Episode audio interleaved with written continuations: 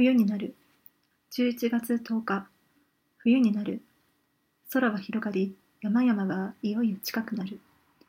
その山々の情報だけ、雪雲らしいのが、いつまでも動かずにじっとしているようなことがある。そんな朝には、山から雪に追われてくるのか、バルコンの上までが、いつもはあんまり見かけたことのない小鳥でいっぱいになる。そんな雪雲の消え去った後は、一日ぐらいその山々の情報だけが薄白くなっていることがある。そしてこの頃は、そんないくつかの山の頂には、そういう雪がそのまま目立つほど残っているようになった。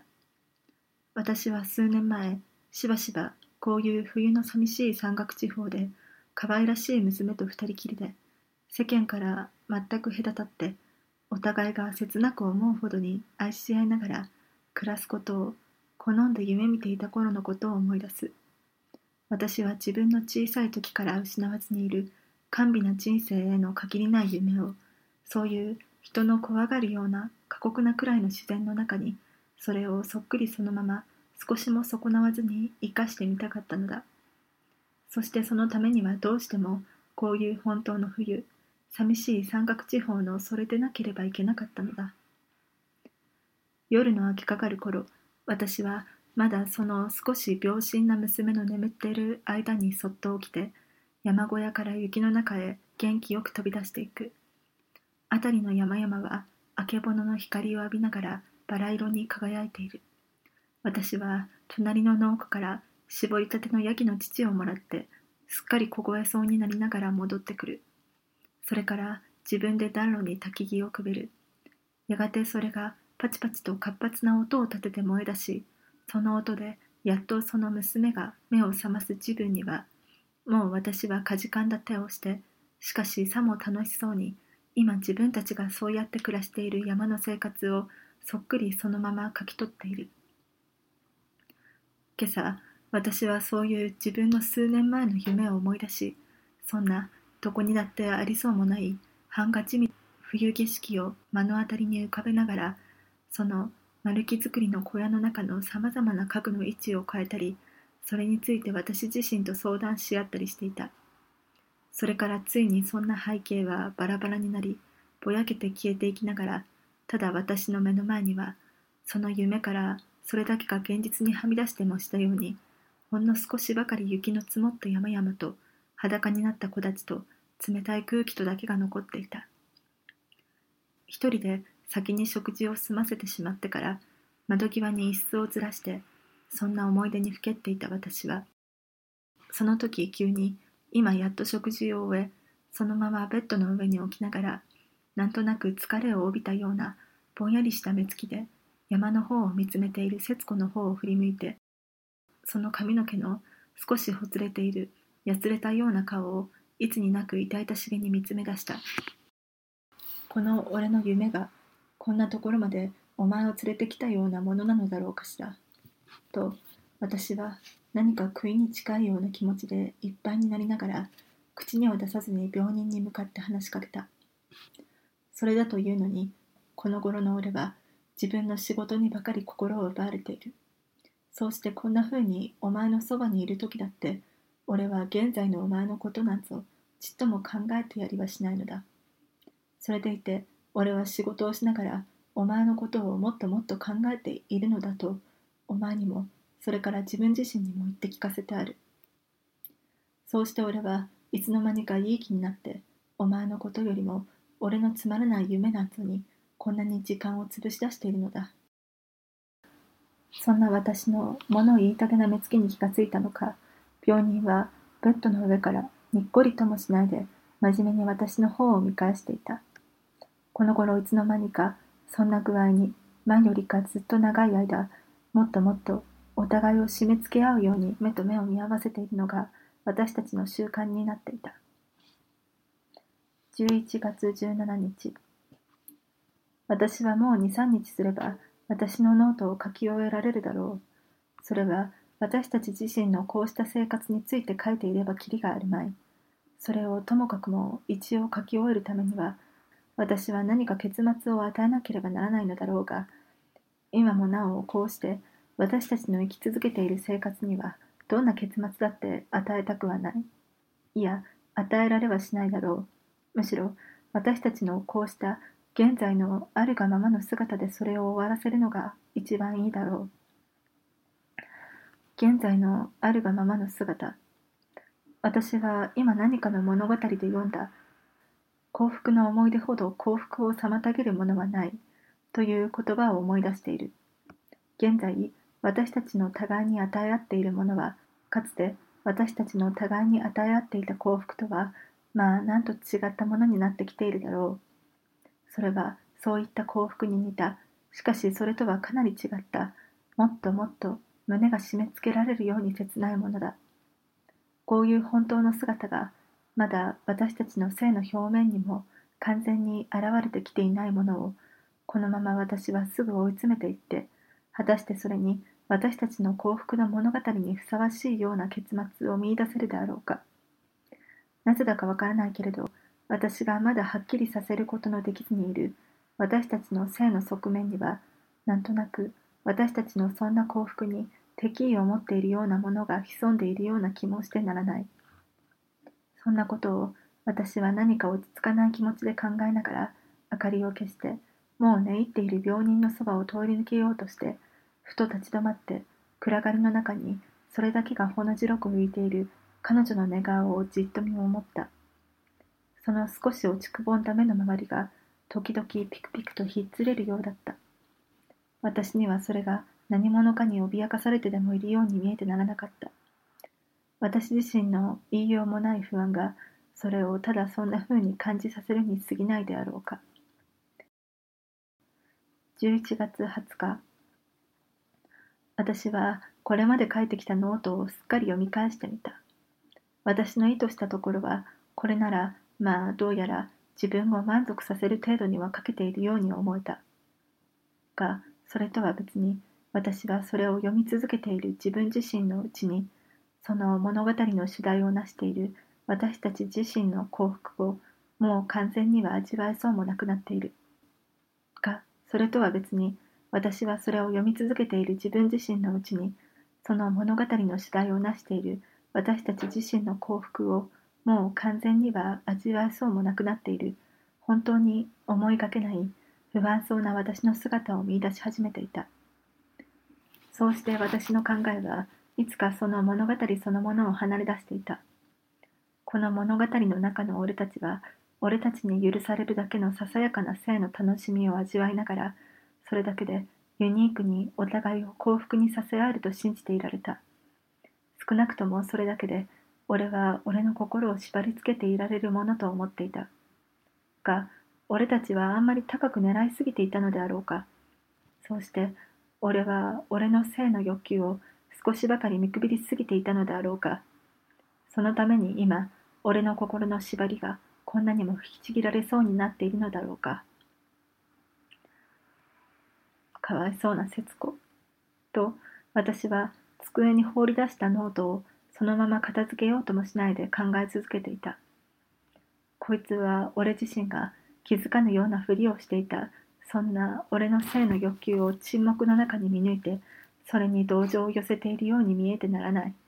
そしてそれがまたこうして俺を苦しめ出しているのだ。俺はどうしてこんな俺の姿をこいつに隠しおせることができなかったのだろ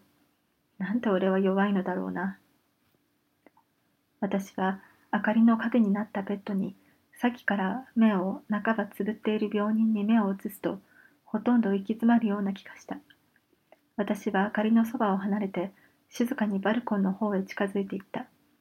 小さな月のある晩だった。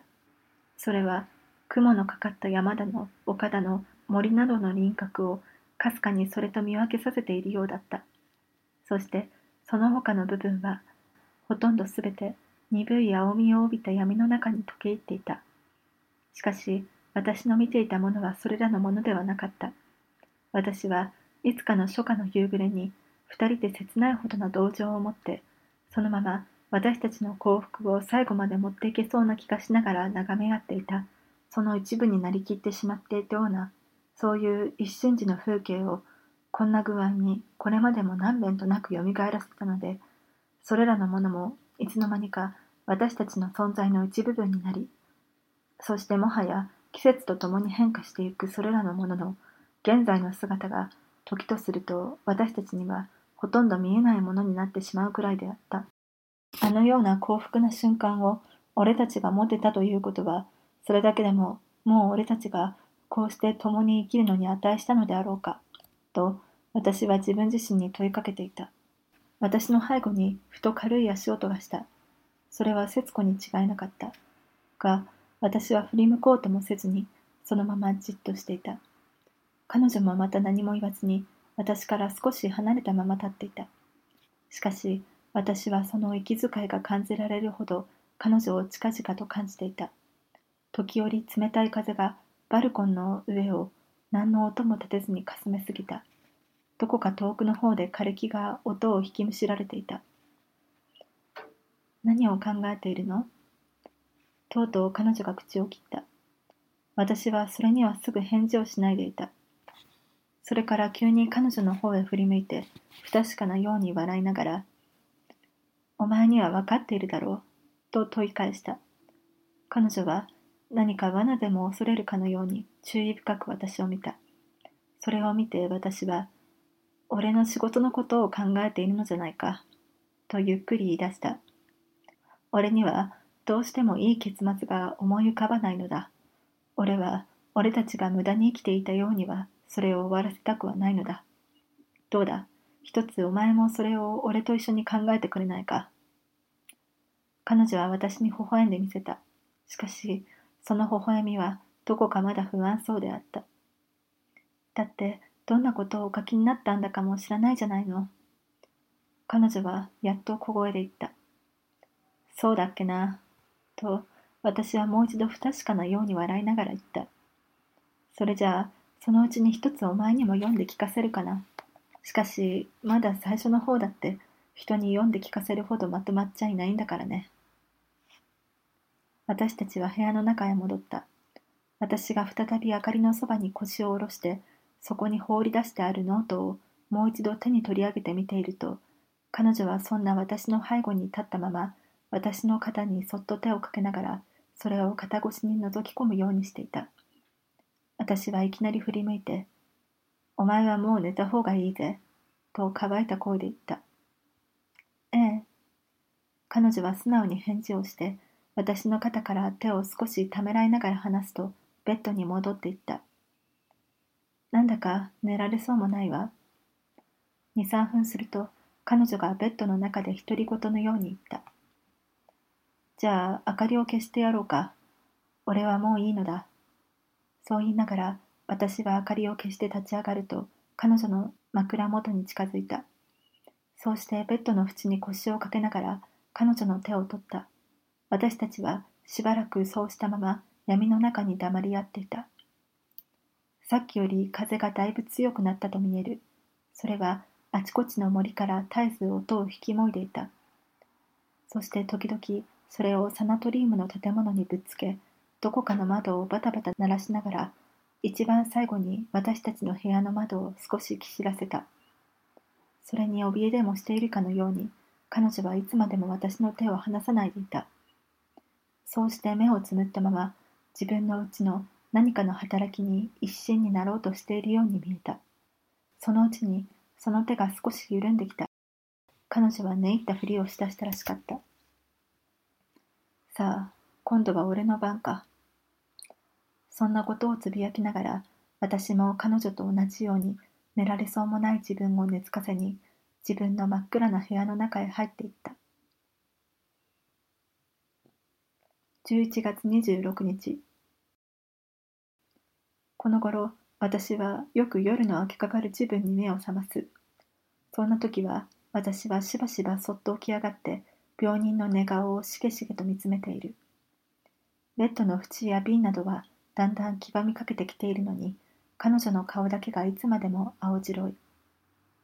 かわいそうなやつだな。それが私の口癖にでもなったかのように、自分でも知らずにそう言っているようなこともある。今朝も明け方近くに目を覚ました私は、長い間そんな病人の寝顔を見つめてから、つま先だって部屋を抜け出し、サナトリウムの裏の裸すぎるぐらいに枯れきった林の中へ入っていった。もうどの木にも死んだ葉が二つ三つ残って、それが風に抗っている木だった。私がその空虚な林を出外れた頃には、八ヶ岳の山頂を離れたばかりの火が、南から西にかけて立ち並んでいる山々の上に、低く垂れたまま、動こうともしないでいる雲の塊を、見る間に赤々と輝かせ始めていた。が、そういうあけぼのの光も、地上にはまだなかなか届きそうになかった。それらの山々の間に挟まれている。冬枯れた森や畑や荒れ地は今すべてのものから全く打ち捨てられてでもいるような様子を見せていた。私はその枯れ木林の外れに時々立ち止まっては寒さに思わず足踏みしながらそこいらを歩き回っていた。そうして何を考えていたのだか自分でも思い出せないような考えを突追いしていた私はそのうち不意に頭を上げて、空がいつの間にか輝きを失った暗い雲にすっかり閉ざされているのを認めた。私はそれに気がつくと、ついさっきまでそれをあんなにも美しく焼いていたあけぼのの光が地上に届くのを、それまで心待ちにしてでもいたかのように、急になんだかつまらなそうな格好をして、足早にサナトリウムに引き返していった。節子はもう目を覚ましていた。しかし、立ち戻った私を認めても、私の方へは物憂げにちらっと目を上げたきりだった。そして、さっき寝ていた時よりも一層青いような顔色をしていた。私が枕元に近づいて、髪をいじりながら額に接吻しようとすると、彼女は弱々しく首を振った。私は何にも聞かずに悲しそうに彼女を見ていた。が、彼女はそんな私をというよりも、むしろそんな私の悲しみを見舞いとするかのように、ぼんやりした目つきで空を見入っていた。夜。何も知らずにいたのは私だけだったのだ。午前の診察の済んだ後で、私は看護婦長に廊下へ呼び出された。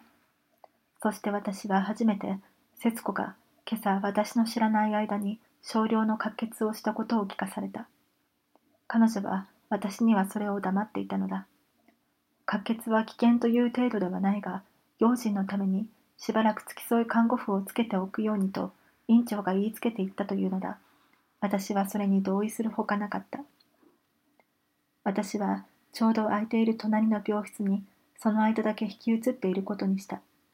私は今、二人で住んでいた部屋にどこからどこまで似た、それでいて全然見知らないような感じのする部屋の中に、一人ぼっちでこの日記をつけている。こうして私が数時間前から座っているのに、どうもまだこの部屋は空虚のようだ。ここにはまるで誰もいないかのように、明かりさえも冷たく光っている。11月28日。私はほとんど出来上がっている仕事のノートを机の上に少しも手をつけようとはせずに放り出したままにしておいてある。それを仕上げるためにもしばらく別々に暮らした方がいいのだ。ということを病人には言い含めておいたのだ。が、どうしてそれに書いたような私たちのあんなに幸福そうだった状態に、今のようなこんな不安な気持ちのまま私一人で入っていくことができようか。私は毎日2、3時間おきぐらいに隣の病室に行き、病人の枕元にしばらく座っている。しかし、病人に喋らせることは一番良くないので、ほとんど物を言わずにいることが多い。看護婦のいない時にも、二人で黙って手を取り合って、お互いになるだけ目も合わせないようにしている。が、どうかして私たちが不意と目を見合わせるようなことがあると、彼女はまるで私たちの最初の日々に見せたような、ちょっと決まりの悪そうな微笑み方を私にしてみせる。が、すぐ目をそらせて空を見ながら、そんな状態に置かれていることに少しも不平を見せずに落ち着いて寝ている。彼女は一度私に仕事ははかどっているのかと聞いた。私は首を振った。その時彼女は私を気の毒がるような見方をしてみた。が、それきりもう私にそんなことは聞かなくなった。そして一日は他の日に似て、まるで何事もないかのように物静かに過ぎる。そして彼女は私が代わって彼女の父に手紙を出すことさえ拒んでいる。夜、私は遅くまで何もしないで机に向かったまま、バルコンの上に落ちている明かりの影が窓を離れるにつれてだんだんかすかになりながら闇に四方から包まれているのをあたかも自分の心の内さながらのような気がしながらぼんやりと見入っている。ひょっとしたら病人もまだ寝つかれずに私のことを考えているかもしれないと思いながら。12月1日この頃になってどうしたのか私の明かりを慕ってくる蛾がまた増え出したようだ。夜、そんな蛾がどこからともなく飛んできて、締め切った窓ガラスに激しくぶつかり、その打撃で自ら傷つきながら、なおも生を求めてやまないように、死に身になってガラスに穴を開けようと試みている。私がそれをうるさがって、明かりを消してベッドに入ってしまっても、まだしばらく物狂わしい羽ばたきをしているが、次第にそれが衰え、ついにどこかにしがみついた気になる。そんな翌朝、私は必ずその窓の下に一枚の口歯みたいになった蛾の死骸を見つける。今夜もそんな蛾が一匹、とうとう部屋の中へ飛び込んできて、私の向かっている明かりの周りを、さっきから物狂わしくくるくると回っている。やがてばさりと音を立てて、私の髪の上に落ちる。そして、いつまでもそのまま動かずにいる。それから、また自分の生きていることをやっと思い出したように、急に飛び立つ。自分でももう何をしているのだか分からずにいるのだとしか見えない。やがてまた私の髪の上にばさりと音を立てて落ちる。私は異様な恐れからその顔を追いのけようともしないで、かえってさも無関心そうに自分の髪の上でそれが死ぬままにさせておく。12月5日夕方私たちは二人きりでいた。付き添い看護婦は今しがた食事に行った。冬の日はすでに西方の山の背に入りかけていた。そしてその傾いた日差しがだんだん底冷えのしだした部屋の中を急に明るくさせ出した。私は病人の枕元でヒーターに足を乗せながら手にした本の上に身をかがめていた。その時病人が不意に、あら、お父様、とかすかに叫んだ。私は思わずぎっくりとしながら彼女の方へ顔を上げた。私は彼女の目がいつになく輝いているのを認めた。しかし私はさりげなさそうに今の小さな叫びが耳に入らなかったらしい様子をしながら「今何か言ったかい?」と聞いてみた。彼女はしばらく返事をしないでいた。が、その目は一層輝き出しそうに見えた。あの低い山の左の端に少し日の当たったところがあるでしょう？彼女はやっと思い切ったようにベッドから手でその方をちょっと刺してそれからなんだか言いにくそうな言葉を無理にそこから引き出してもするようにその指先を今度は自分の口へあてがいながらあそこにお父様の横顔にそっくりな影が今自分になるといつもできるのよ。ほら、ちょうど今できているのがわからないその低い山が彼女の言っている山であるらしいのはその指先をたどりながら私にもすぐ分かったが、ただそこいらへんには斜めな日の光がくっきりと浮き立たせている山ひだしか私には認められなかった。もう消えていくわ。ああ、まだ額のところだけ残っている。その時、やっと私はその父の額らしい山ひだを認めることができた。それは父のがっしりとした額を私にも思い出させた。こんな影にまでこいつは心の内で父を求めていたのだろうか。ああ、こいつはまだ全身で父を感じている。父を呼んでいる。が、一瞬間の後には闇がその低い山をすっかり満たしてしまった。そしてすべての影は消えてしまった。お前、家へ帰りたいのだろう。私は、ついと心に浮かんだ最初の言葉を思わずも口に出した。その後ですぐ私は不安そうに節子の目を求めた。彼女はほとんどすげないような目つきで私を見つめ返していたが、急にその目をそらせながら、ええ、なんだか帰りたくなっちゃったわ。と、聞こえるか聞こえないくらいなかすれた声で言った。私は唇を噛んだまま目立たないようにベッドのそばを離れて窓際の方へ歩み寄った。私の背後で彼女が少し震え声で言った。ごめんなさいね。だけど今ちょっとの間だけだわ。こんな気持ちじきに治るわ。私は窓のところに両手を組んだまま言葉もなく立っていた。山々のふもとにはもう闇が固まっていた。しかし山頂にはまだかすかに光が漂っていた。突然喉を締め付けられるような恐怖が私を襲ってきた。私はいきなり病人の方を振り向いた。彼女は両手で顔を押さえていた。急に何もかもが自分たちから失われていってしまいそうな不安な気持ちでいっぱいになりながら、私はベッドに駆け寄って、その手を彼女の顔から無理に抜けた。彼女は私に抗おうとしなかった。高いほどな額、もう静かな光さえ見せている目、引き締まった口元。何一ついつもと少しも変わっていず、いつもよりかもっともっとおかしがたいように私には思われた。そうして私は何でもないのにそんなに怯えきっている私自身をかえって子供のように完絶にはいられなかった。私はそれから急に力が抜けてしまったようになってがっくりと膝をついてベッドの縁に顔をうずめた。そうしてそのままいつまでもぴったりとそれに顔を押し付けていた。病人の手が私の髪の毛を軽く撫でているのを感じ出しながら部屋の中までもう薄暗くなっていた。